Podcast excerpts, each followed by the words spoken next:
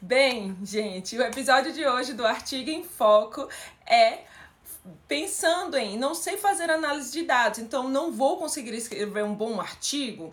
Sim, esse é o primeiro passo que você deve pensar. Eu me chamo Ana Godoy, ajudo pessoas da área da saúde a escreverem seu artigo científico em um mês de uma forma descomplicada. E se você está aí assistindo na reprise, seja muito bem-vindo ao episódio de hoje. O primeiro passo que a gente precisa entender durante a nossa análise de dados é qual é a sua aplicabilidade prática, ou seja, o que que eu entendo de análise de dados.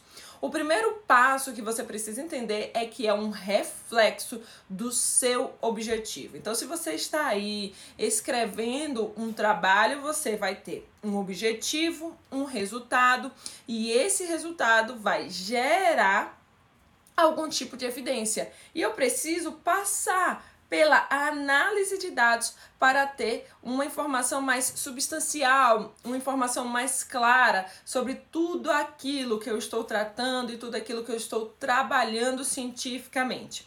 Então, a minha análise de dados tem que envolver um aspecto muito importante, que é a técnica. Então, você vai escolher um teórico se você estiver fazendo uma, uma pesquisa qualitativa ou você vai escolher uma técnica analítica se você estiver realizando uma pesquisa quantitativa. Então, é importante que a gente tenha clareza sobre essas técnicas na hora de escolher. Ah, Ana, mas eu não consigo, eu não gosto muito da estatística, ou eu não gosto muito é, da parte teórica. Será que eu posso terceirizar a minha análise? Pode terceirizar a sua análise. Mas no estudo qualitativo, por exemplo, quando você está aí fazendo a sua análise, você está compreendendo essa lógica, você fez a pesquisa, coletou os dados, está lendo aquele conteúdo. Se por acaso você não fizer a sua análise, você pode ter um resultado que não seja verdadeiro, porque outra pessoa vai estar olhando com uma outra visão, uma outra característica diferenciada. Então, por isso que é legal você aprender a técnica analítica, porque imagine, você participou da pesquisa, você ouviu aquela pessoa, o que, que aquela pessoa tinha para te dizer, e aí na hora de analisar os seus dados, você não consegue fazer ou coloca para outra pessoa fazer. Então, a interpretação pode vir distorcida durante esse processo prático de escrever cientificamente.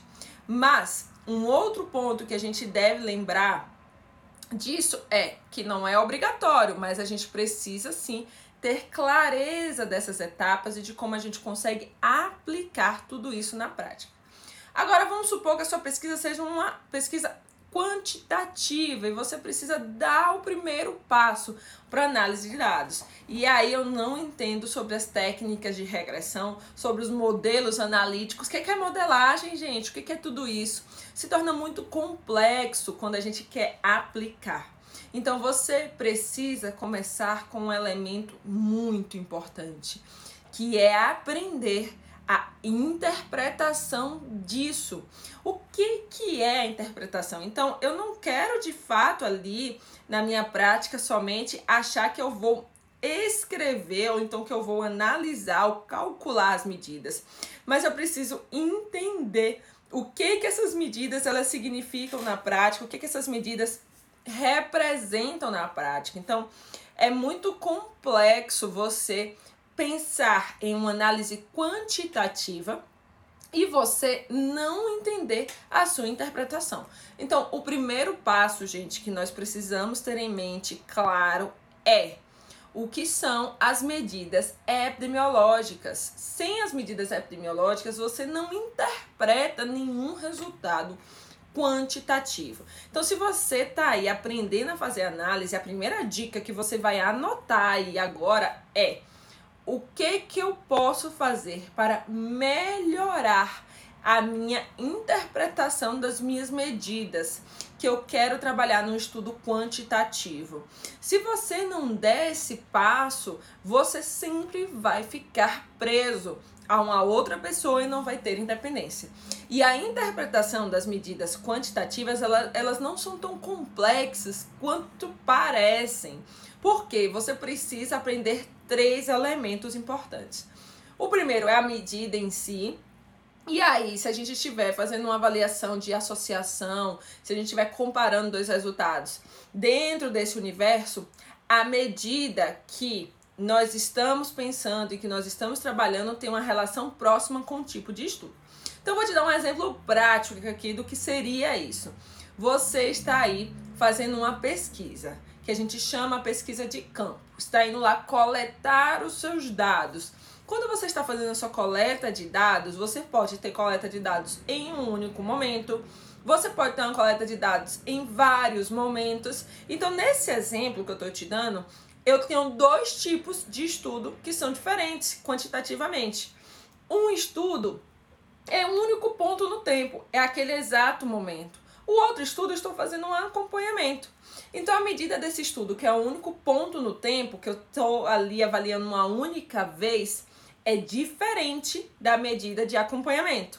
A medida desse ponto no tempo, que é o tipo de estudo transversal, é a razão de prevalência. Então, eu preciso entender sobre minha medida epidemiológica de razão de prevalência. Agora, a minha outra medida do tempo, que é acompanhando as pessoas para ver se acontece alguma coisa, é ali o risco relativo, porque é um estudo que ou é uma coorte ou é um estudo de intervenção. Então, isso do ponto de vista quantitativo, eu preciso diferenciar. O cálculo matemático é o mesmo, é a mesma continha, não tem para onde escapar. Agora o que muda é a interpretação.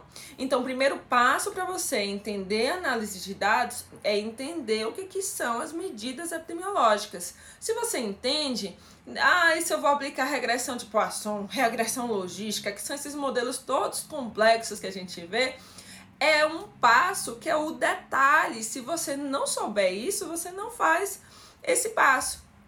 Então, com essa explicação que eu dei aqui agora, você já consegue entender o que, que é a diferença do tipo de estudo de um transversal de um coorte, que um é um ponto no tempo, o outro é um acompanhamento, e com isso nós temos medidas epidemiológicas diferentes que exigem da gente uma interpretação diferente. Então é assim, o estatístico, tá lá, você resolveu contratar um profissional da estatística para fazer a sua análise.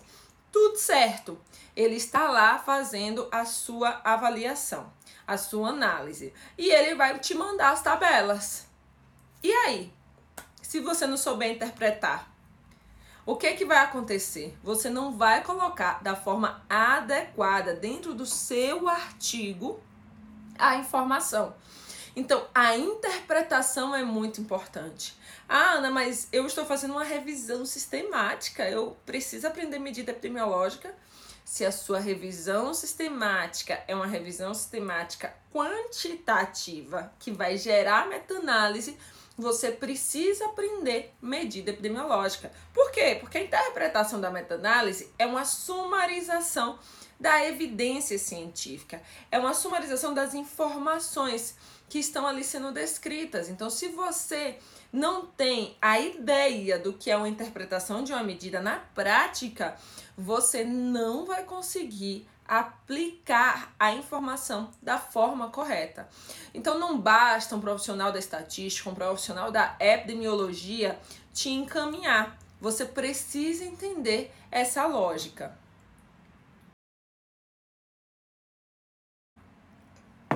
Um outro ponto importante de quando você está tratando a sua análise de dados, e isso é muito bacana para quem está fazendo pesquisa qualitativa, é escolher como você vai fazer a sua análise antes. Na pesquisa quantitativa também, você deve planejar a sua análise, mas você deve fazer isso antes. Sabe por quê?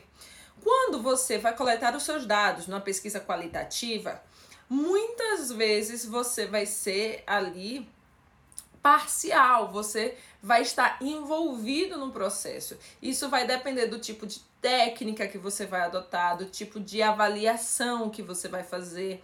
Então, com isso, você escolhendo um método de análise previamente, você já vai prever durante a sua coleta de dados qual é a intenção que você tem ali. Se você vai trazer algo que é da sua impressão, então talvez você tenha que ficar mais atento à sua técnica de coleta de dados.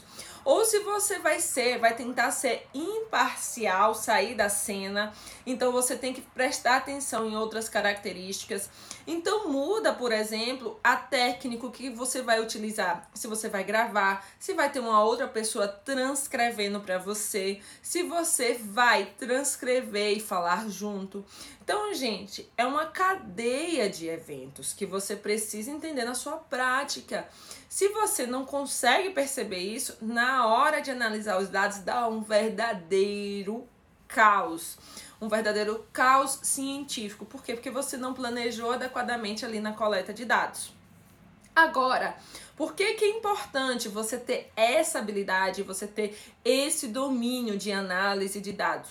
Você até pode pedir que um estatístico ele valide a informação, ele gere ali a estatística para você, mas você precisa dominar esse universo. E o que eu quero te dizer de dominar esse universo é a sua habilidade de interpretar adequadamente aqueles resultados. Então, essa interpretação começa a partir de que momento? Do momento da análise descritiva. Ai, Ana, o que é uma análise descritiva? Eu nunca ouvi falar sobre isso ou disso na minha vida. A sua análise descritiva é aquela que você vai caracterizar um evento, você vai caracterizar uma população. Então, um percentual, por exemplo, é uma forma de você apresentar um dado descritivamente. Então, todas as vezes que você estiver fazendo análise de dados, sempre lembre seja no estudo quantitativo, seja no estudo qualitativo, seja em uma revisão sistemática, você tem que apresentar de forma descritiva os seus dados e você tem que apresentar o percentual, gente. Não adianta você achar que por causa do tipo de estudo você não vai ter essa habilidade ou essa necessidade de apresentar o seu dado em forma de percentual. Mas como assim, Ana? No estudo qualitativo eu vou fazer isso?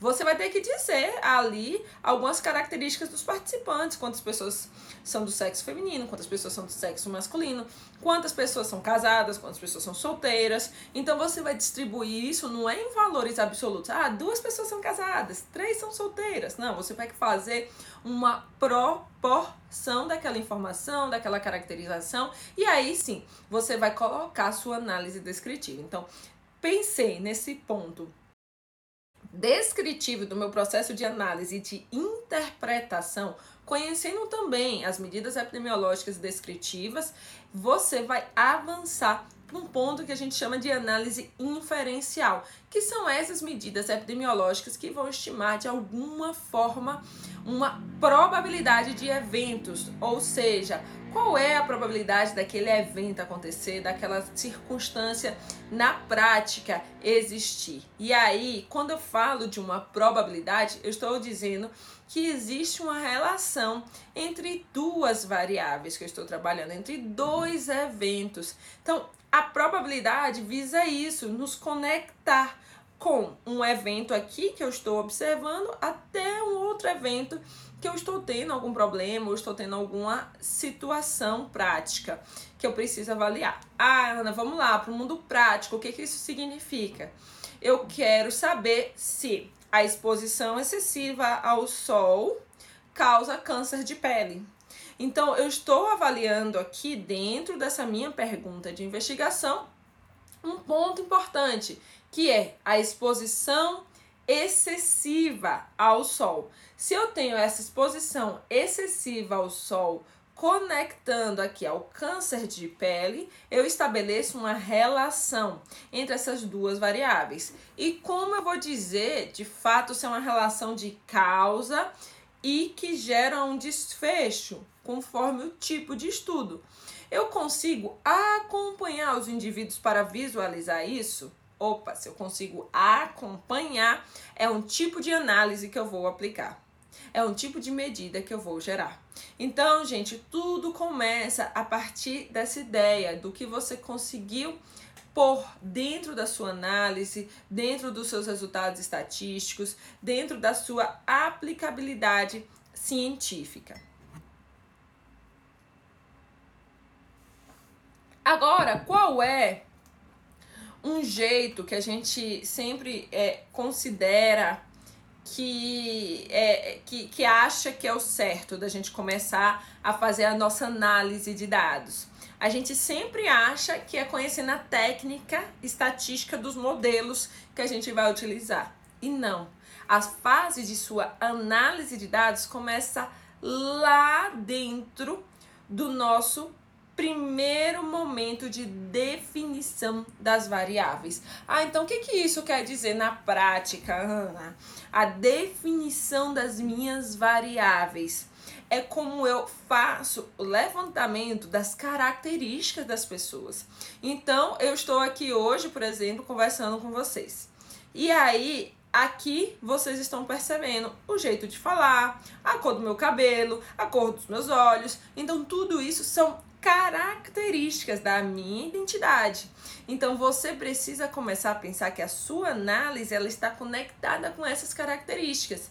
Então se você perguntar em relação à raça cor da pele, a raça cor da pele tem categorias pré-determinadas. Então essa informação é uma informação categórica em que eu tenho opções de respostas e nessas opções de respostas eu vou utilizar uma prática de análise diferente. Por quê? Porque eu tenho aí, vamos supor, cinco categorias em que eu vou classificar a característica da pessoa conforme aquela categoria. Ou a pessoa vai classificar sua própria característica se você estiver fazendo uma entrevista.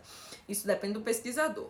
Então, se você está ali aplicando isso, realizando esse conjunto de dados, esse conjunto de informações, você vai conseguir entender essa, essa, essa caracterização da variável e, consequentemente, como você vai fazer a sua análise de dados. Bem, depois que você faz isso, que você entende de forma prática essa, essa lógica científica, você escolhe o modelo analítico. Mas vamos supor que a sua variável seja outra, você está querendo verificar aí quantos litros de água a pessoa consome por dia. Então não existe um ponto de corte ali. Ah, a pessoa consome é, uma quantidade boa de água, uma quantidade ruim. O que é uma quantidade boa, uma quantidade ruim? Então, o que, a gente traz com esse compilado? O que a gente traz com essa informação de uma maneira mais lógica? É que essas variáveis que têm uma distribuição em que eu não tenho uma categoria, mas que eu tenho que contar, como por exemplo, ali a quantidade do consumo de, de água, você vai trazer uma outra forma, um outro olhar científico e de análise de dados. Então, assim, é muito importante isso, que você consiga entender a distinção dessas variáveis para escolher o seu modelo de análise. Ah! Oi, Rebeca, muito bom lhe ver aí. Uma pessoa muito querida. Então, gente, isso é um ponto importante. Agora vamos entender uma outra análise, um outro ponto do, desse passo que a gente vai fazer a nossa avaliação analítica. Bem, você está aí pensando no seu estudo qualitativo, em que você precisa expressar os seus resultados. E aí, como é que eu posso dar o primeiro passo de análise? Como é que eu posso dar o meu primeiro passo para entender os meus resultados? A repetição é um evento frequente. E o que, que eu estou te dizendo da repetição? É quando eu várias vezes vejo aquele evento se comportar. E essa repetição, ela pertence tanto aos estudos quantitativos quanto aos estudos qualitativos. Então, quando você está aplicando a sua técnica analítica, você vai ver a repetição de alguma ideia na prática. Ah, Ana, o que, que você quer dizer com isso? Se você quer avaliar e compreender como o sujeito se comporta diante da pandemia da Covid-19, pensando os seus sentimentos familiares, você vai observar a repetição de várias pessoas dentro do seu discurso em relação àquela ideia. Então você vai conectar palavras que se repetem, você vai conectar informações que se repetem, você vai conectar comportamentos, o jeito, a expressão do outro nesse processo de repetição analítico. Então, isso é o que a gente consegue pensar. E aí, o que, que a gente faz na prática? O que, que a gente executa na prática? A gente cria categorias, categorias de análise. Então, esse é um ponto importante que a gente precisa aplicar durante a minha jornada científica, durante a minha construção científica. Se eu consigo entender as minhas categorias de análise, se eu consigo entender isso na minha prática do estudo qualitativo, eu já vou com pensamento mais direcionado para aquela prática científica, mais direcionado para a minha necessidade de gerar uma informação robusta. Então, o que, que eu quero te dizer é que essa ideia de categoria, estatística, repetição de eventos acontecem nos dois tipos de estudo que você vai avaliar, seja no estudo quantitativo ou no estudo qualitativo, que são é, é, é, ali as grandes categorias de análise que a gente chama. É tanto que uma revisão sistemática é uma expressão de, ó, quando tem meta-análise, é uma expressão de um estudo quantitativo. Ali, se você incluir a meta-análise. Agora, se você for fazer uma meta-análise de estudos qualitativos, a expressão da sua análise vai ser qualitativa. Então, é interessante, é importante que a gente consiga entender de forma muito prática essa diferenciação.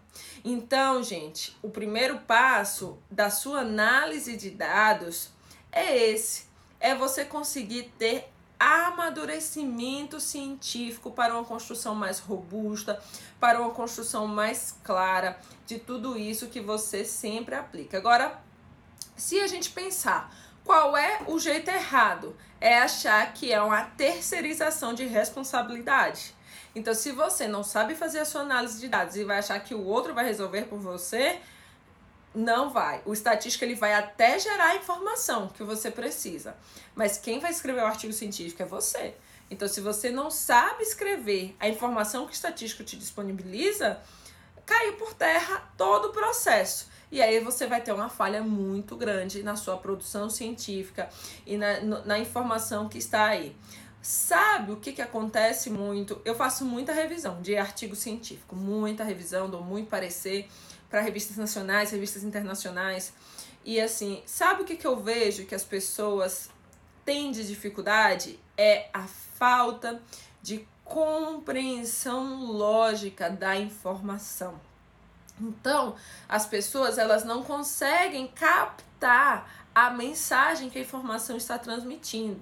É tanto que a gente está voltando para um passo anterior do nosso processo de redação científica.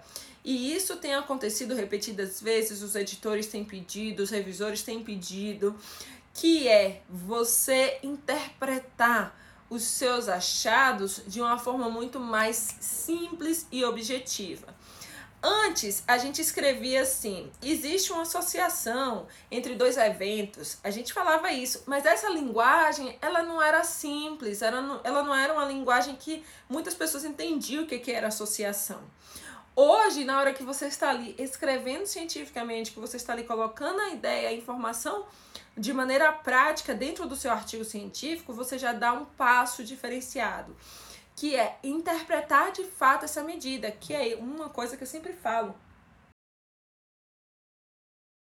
para os meus alunos. Então, lá no DPA1, que é o meu curso, os meus alunos eles dizem é, bem assim, mas professora, não basta dizer que, que tem uma associação. Eu falei, não, não, não. Você precisa aprender a trazer a informação e a interpretação daquela medida que você está trabalhando, daquela medida que você está utilizando. Então, se você está ali fazendo um trabalho, uma avaliação com a medida que a gente chama epidemiológica, por exemplo, ou com a medida qualitativa, você tem que trazer a interpretação de uma forma clara, porque o leitor não pode não compreender o que é uma medida epidemiológica, pode não compreender o que é o seu teórico qualitativo ali que você está avaliando conforme a sua técnica. Então, a interpretação mais simples possível é importante. E o que, que é isso na prática? No é meu exemplo da exposição ao sol e ao câncer de pele, você vai trazer um elemento. Ah, então as pessoas que têm um alto nível de exposição solar ao sol têm duas vezes maior risco de câncer de pele quando comparado a pessoas que não estão com esse alto nível de exposição solar. Isso, gente, por muito tempo dentro da ciência pareceu óbvio. Mas o que, que a gente vê dentro do movimento da redação científica? É que a ausência dessa interpretação causa uma distorção da informação para o seu leitor. E isso se chama um novo movimento que, que vem acontecendo, já tem uns dois anos, três anos, se eu não me engano, que é a tradução do conhecimento. Como que eu trago a minha informação de forma mais prática e de uma forma mais clara. Então, esse espaço de traduzir o conhecimento, traduzir a informação, a gente ter clareza do que está sendo construído, é muito importante. Então, vem aquela questão: saber análise de dados não é técnica estatística, não é técnica analítica é você pôr em prática a interpretação dos seus resultados. Agora sim, muitas vezes e repetidas vezes, a gente vai precisar aprender se aquela escolha do modelo é correta. O que, que eu quero te dizer com isso? É que a gente precisa começar a ter independência e ter umas sacadas na hora que a gente está ali escrevendo cientificamente, na hora que a gente está aplicando. Eu já ouvi, por exemplo, muitas vezes as pessoas dizerem assim: "Ah, Ana, é uma regressão logística, por exemplo, eu só vou usar se eu tiver um estudo de caso controle, né?" Não. Você vai usar a regressão logística é conforme o tipo de categoria de variável que você tem. Não tem nada a ver do caso controle. Ah, mas é porque OR, odds ratio, que é a medida, é de caso controle. É, não, não é de caso controle. É uma medida epidemiológica comumente mais utilizada nesse tipo de estudo, caso controle, mas não impede de você usar em outros tipos de estudo.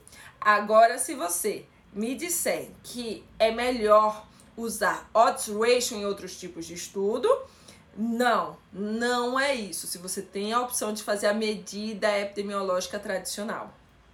Então por que, eu tô te falando isso? Porque volta e meia as pessoas perguntam assim: acabei de ver um estudo transversal IOR, tá certo? Não tá errado pensar nisso, porque o autor quis aplicar a regressão logística que é viável. Agora, o que, que acontece? Muitas pessoas desconhecem que é possível converter a medida de associação odds ratio em risco relativo. Então, você pode aplicar tranquilamente uma técnica aí de regressão logística, por exemplo, que é um desses modelos analíticos que a gente fala, nossa, que difícil. Mas no fundo, no fundo, o difícil não é aplicar a técnica analítica. No fundo, no fundo, o difícil é você interpretar a medida de associação de forma prática. E lá no DPA1 eu tenho uma história muito legal de uma aluna minha que ela chegou sem saber nada de análise de dados, mas Professor, eu não sei nada. Nada. Você sabe, assim, o que, é que a pessoa perdida sou eu. A frase dela foi assim quando, quando, quando a gente começou as mentorias. E aí eu falei assim: olha, calma. Primeiro ponto, calma. Segundo ponto, confia e siga o fluxo do aprendizado. Então ali ela começou a aprender a entender a lógica das medidas de associação das medidas epidemiológicas. Então, ela aprendeu tudo isso de uma forma muito rápida, porque, ó, gente, é ligeiro o processo de aprendizado dentro do curso. É, é bem sistematizado e organizado para que você aprenda. Então, ela aprendeu aquilo ali e quando ela foi para o programa estatístico fazer análise, porque ela que fez a análise dela e ela é totalmente independente hoje para isso, ela disse: Ah, professora, agora eu estou entendendo o porquê da informação. Agora eu consigo conectar a minha medida com a minha interpretação dos resultados analíticos. É porque aqui onde eu moro as pessoas dizem que análise de dados é um bicho de sete cabeças e que a gente nunca vai aprender. E eu não tô achando nada disso. Então, gente, o que a gente precisa sempre é simplificar essa linguagem científica, simplificar a informação que nós estamos traduzindo, a informação que nós estamos trabalhando do ponto de vista científico. Então, tudo isso é importante. Então, se eu puder lhe dizer algo prático, o jeito certo é aprenda a interpretar medidas epidemiológicas, que todo o resto do processo vai ser uma consequência muito fluida da sua análise de dados e da sua construção científica. Agora, o que, que eu quero te dizer para que fique prático, para que fique objetivo, para que você consiga entender de forma prática? Aí a sua lógica. Anotem aí essa informação. Você pode começar a fazer as suas análises por meio de programas gratuitos ou sites gratuitos como o Open App ou o App Info, em que você vai conseguir calcular suas medidas epidemiológicas de uma forma muito mais simples, de uma forma muito mais objetiva e clara.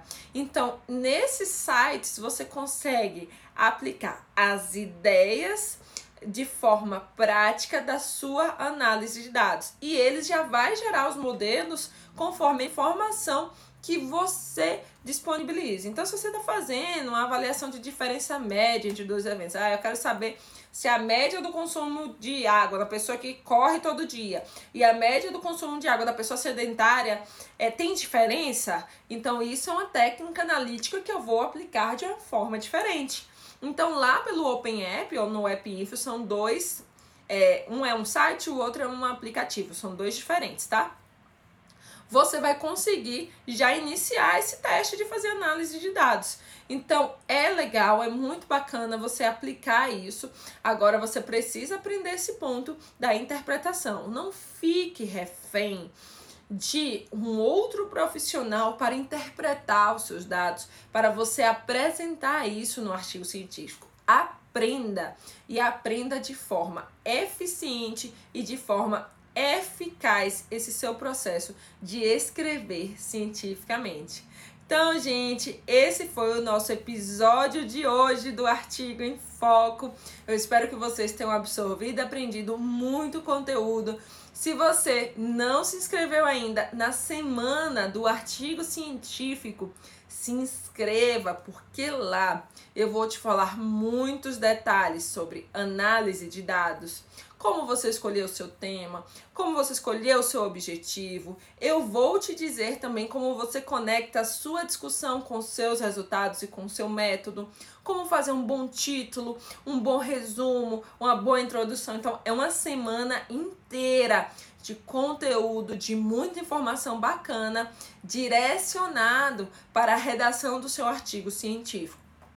Ah, mas eu estou fazendo um artigo qualitativo. Vai ter também uma parte direcionada para isso dentro das, das aulas que a gente vai ter. Ah, estou fazendo uma revisão sistemática. Também vai ter um conteúdo direcionado para isso para você entender que o artigo científico é uma construção lógica estruturada e que você vai dar pequenos direcionamentos diferentes conforme o tipo de estudo que você está fazendo. Então, acompanhe a semana do artigo científico, tem muito conteúdo legal. Ainda vai ter três surpresas, que já não é surpresa, né? Virou presente que é um e-book de análise de dados, um e-book de como você consegue localizar boas evidências científicas e ainda um guia prático para a redação do seu artigo científico. Então, com todos esses instrumentos, você já consegue dar o primeiro passo para a redação. Então, se inscreve, o link está disponível aqui na bio do Instagram. Eu te espero na semana do artigo científico, mas não deixe de estar aqui no Esquenta essa semana inteira teremos live de segunda a sexta, diariamente, sobre o especial de análise de dados. Então, amanhã, às 8 horas e 7 minutos, estarei com vocês aqui novamente. Até já!